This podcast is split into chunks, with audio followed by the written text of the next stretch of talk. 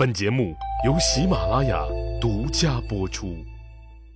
上集咱们说了，燕王刘旦造反的阴谋败露，虽然汉昭帝刘弗陵和霍光没有杀他，但从此他就被朝廷给盯上了。作死后侥幸生还的刘旦，按说就此打住悬崖勒马，估计还能颐养天年。但刘哲的血没有吓退刘旦。他依然不吸取教训，仍然蠢蠢欲动，使劲往死里作。这么作死的事儿，几年以后，他还又干了一次。这个咱们到时候再讲。燕王刘旦造反集团失败的原因很多，但其中之一就是燕王刘旦和刘哲都是碎嘴子，叨叨叨叨叨叨。把所有的欲望都挂在了嘴上，这让老李想起了我们老祖宗的一句话：人这一辈子用两年的时间学会了怎么说话，然后需要用一辈子去学习怎么闭嘴。老祖宗说的“祸从口出”，看样古人诚不欺我呀。听友们可千万别像刘旦那样。一张嘴就让人听出来你是个标标准准的傻蛋。好了，现在的情况是，霍光秘密派人严密盯住燕王刘旦，而不知死活的刘旦却还是不死心，还在心里盘算着怎么干掉霍光和刘弗陵，还在做着他的皇帝美梦。公元前八六年九月初一，大汉朝托孤大臣。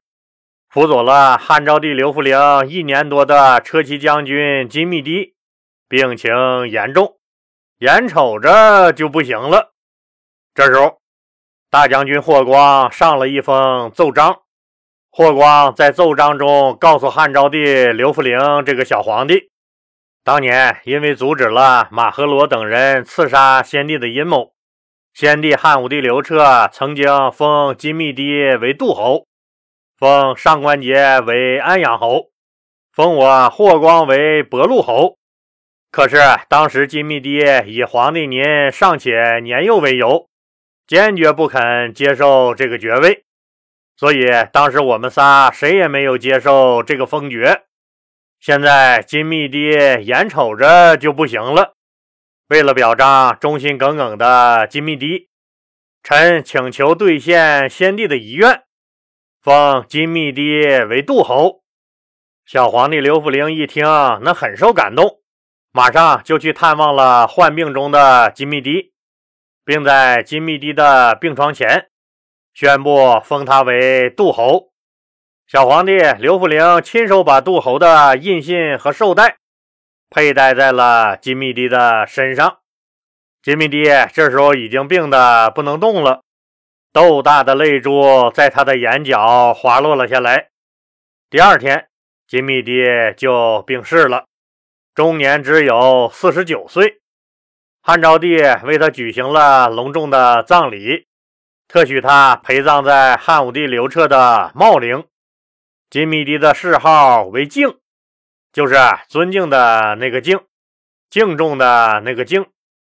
金密帝的两个儿子金赏和金建。都进入了朝廷担任侍中，这哥俩和汉昭帝刘弗陵的年龄差不多大小，所以刘弗陵很喜欢和他们哥俩一起玩。后来，哥哥金赏担任了凤车都尉，继承了老爹杜侯的爵位；弟弟金建担任了驸马都尉。金密帝是西汉历史上一位有远见卓识的少数民族政治家。在维护民族团结和社会安定方面做出了重要贡献。金密帝这个人的具体事迹，老李前面都讲过了，现在咱们简单总结一下就得了。金密帝是匈奴休楚王的儿子，他爹和匈奴的昆叶王当年被卫青霍去病打得满脑袋大包，生无可恋，准备投降大汉朝。可是临了临了，他爹休楚王后悔了，结果被昆叶王一气之下把他爹给杀了。当时虚岁只有十四岁的金密帝，和他的母亲弟弟只能跟着昆爷王投降了汉朝。金密帝先是给汉武帝刘彻养马，后来一步步得到了刘皇帝的信任，最终爬上了托孤大臣的地位。至于对金密帝的评价，咱们还是翻开金密帝枕头底下压着的那个笔记本子，看看他自己是怎么总结自己这一生的。当然，金密帝的日记本子是竹简的啊，那时候还没有纸质的日记本呢。老李就节选其中一段，金密帝在日记中是这么说的：“匈奴人对于大汉民族来说。”本身就是不可靠的代名词儿，而不幸的是，我就是一个匈奴人，并且还是一个投降过来的匈奴人。我知道自己的身世，也知道自己究竟几斤几两，所以我的一生必须战战兢兢、恪尽职守。我一点错误都不敢犯，更不能犯。我从来不敢站在显眼处，更不敢直视刘皇帝的眼睛，因为我知道权力斗争有多残酷。我的父亲就是这么死的。这种事情，匈奴有，大汉朝也不可能例外。作为客居异乡的外族人，只有低调、低调再低调，只有充分展示自己的价值。只有不给领导添麻烦，我和我的家族才能长久。所以我的原则是安安心心做事儿，不争不抢，完全忠于强势的大汉皇帝刘彻。我渐渐地得到了刘彻刘皇帝的信任。每次出皇宫去底下视察或旅游时，刘皇帝总是让我坐在他的身边。回宫以后，也喜欢让我在左右服侍着，能够得到他老人家如此信任，我内心真的很高兴。随着我的地位越来越高，我明白身处高位不招人记恨是不可能的，所以我更加谨小慎微。我从不结党营私，我谨守中立，勤勉做事儿，我连军权都不要。我倒觉得做一个强势君主下面人畜无害的忠臣，那再好不过了。所以这么多年，也基本上没有人针对我和我的家族下手。实际上，我的生活很平静，基本上每天就是两点一线：单位、家、家、单位。可事情突然就有了转变。震惊世界的巫蛊之祸发生了。马和罗、马通兄弟在平定太子刘据叛乱的过程中立下了大功，得到了高官厚禄。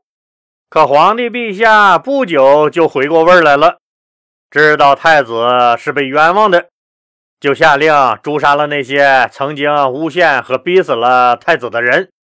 马家兄弟惶惶不可终日。密谋刺杀陛下，对于陛下的安危，没有人比我更上心了。我早就觉出来，马家兄弟那段时间那贼眉鼠眼的，有点异常，所以我一直紧紧地盯着他们。由于我的警觉和舍身相护，挫败了这次暗杀的阴谋。所谓功高莫过救主，至此。本来就忠心耿耿、谨慎的我，在陛下的心中又进了一大步。这件事儿过后，陛下要封我为侯，被我拒绝了，因为大汉朝早有规定，非军功不得封侯。我可不想破坏规矩，惹人嫉妒，最后不明不白的被人给干掉。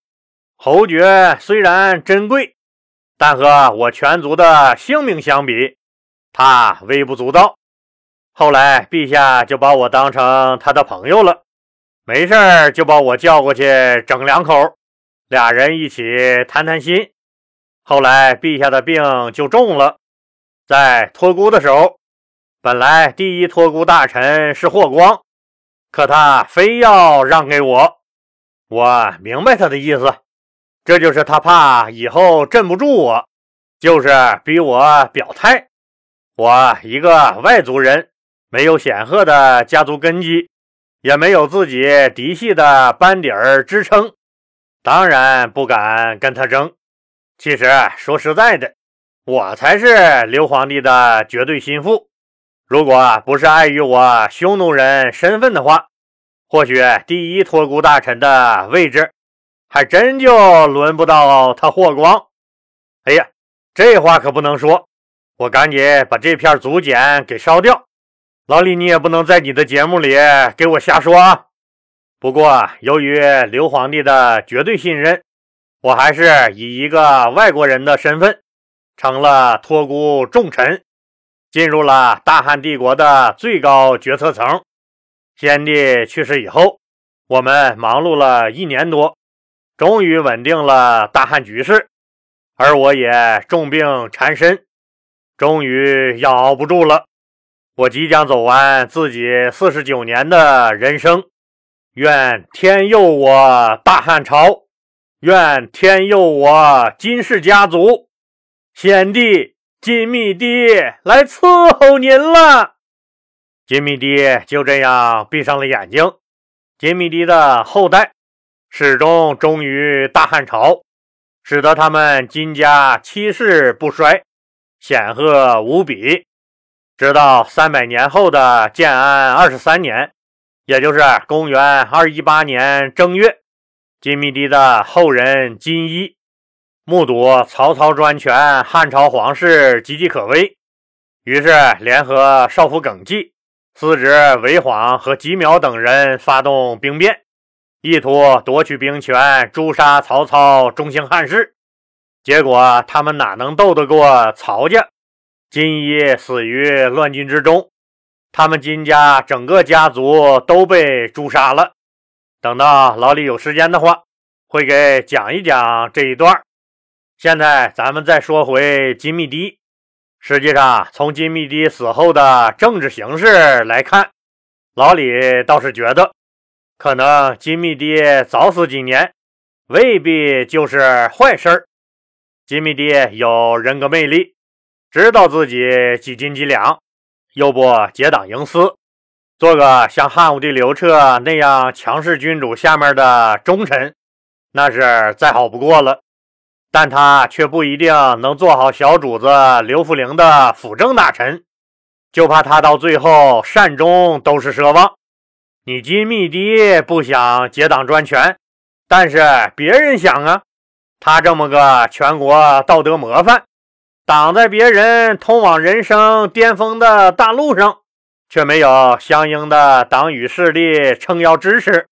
老李虽然不能断定金密帝一定会人死族灭，但他被边缘化那是迟早的事儿。所以老李反倒认为，按照霍光、上官桀、桑弘羊这帮人那尿性。金密帝这个草原上来的耿直汉子，怎么能玩得过人家汉家人的宫斗大戏？这些人的下三滥手段那多着呢。到时候老李给您讲一讲汉宣帝的许皇后是怎么死的，您就一切都明白了。所以说，金密帝这支匈奴休楚王的血脉之所以能传承七代不倒。关键还是因为金密帝死的很是时候，这话不太中听，也很悲壮。但老李觉得还真就是这么回事儿。就在金密帝去世的前后脚，伟大的司马迁同志也去天国报道去了。当然了，司马迁的死，学术界一直争议很大，争议的焦点有两个。一个是司马迁是怎么死的，另一个就是司马迁死亡的准确时间。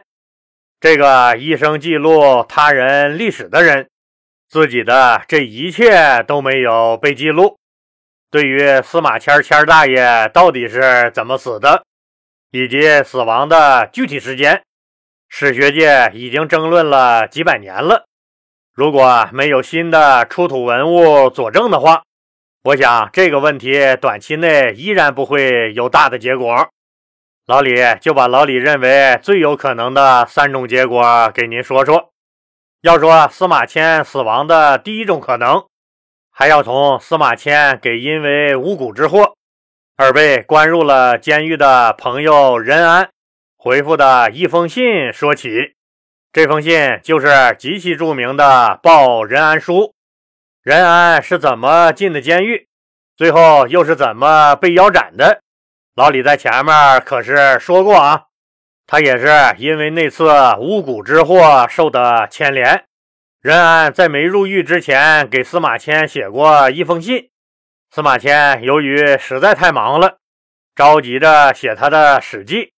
所以也一直没腾出功夫来给任安回信。这次眼瞅着朋友任安就马上要被处死了，司马迁给他回了一封信。这封信写的很长，三千字左右。有兴趣的听友朋友可以找来读一读。老李前几次读这封信都是热泪盈眶，后来看的次数多了，现在都快能背下来了。也就没那么激动了，但前几次看完确实都很难受。那司马迁为什么要对一个快要死了的人写下如此长篇而又悲愤激昂的书信呢？他又为什么要在信中反复诉说自己忍受不了宫刑之后的这种耻辱呢？他又为什么要选择这么一个时机和对象？来宣告自己的《史记》一百三十篇已经完成了呢？他又为什么在信中谈及“人固有一死，死有重于泰山或轻于鸿毛”呢？而且他还在信里面说：“我受了如此耻辱而不自杀死去，结果被乡亲们、朋友羞辱和嘲笑，也玷污了我祖宗的名声。”自己都没有脸去父母的坟地上去祭扫了，即使是到了一百代以后，我这污垢和屈辱都不会消亡，会更加深重。生前你们不要说我的是和非，把是非留在身后。一个人等死后的若干年，人们才能给他论定是非。我司马迁到底是个什么样的人？应该留给后人评价。现在你们怎么攻击我，怎么瞧不起我都可以。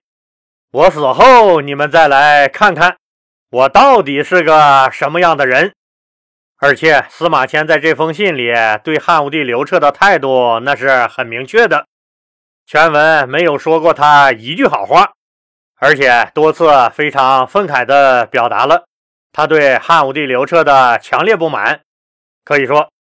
司马迁在这封信里，把他的心情、他的想法，以及他为什么受了这么大的侮辱而不自杀的事实经过，都讲清楚了。他之所以不死、不自杀，是因为他和他父亲两代人一生的心血，《史记》没有完成。他顶着这么多年的屈辱和白眼儿。就是要完成父亲的遗愿和自己的心愿。现在他郑重宣布，他终于把《史记》完成了。仔细品味这封信，您就会发现，在信中，司马迁强烈表达了一个观念，那就是《史记》完稿之后，生命对于他司马迁而言，已经显得无足轻重了。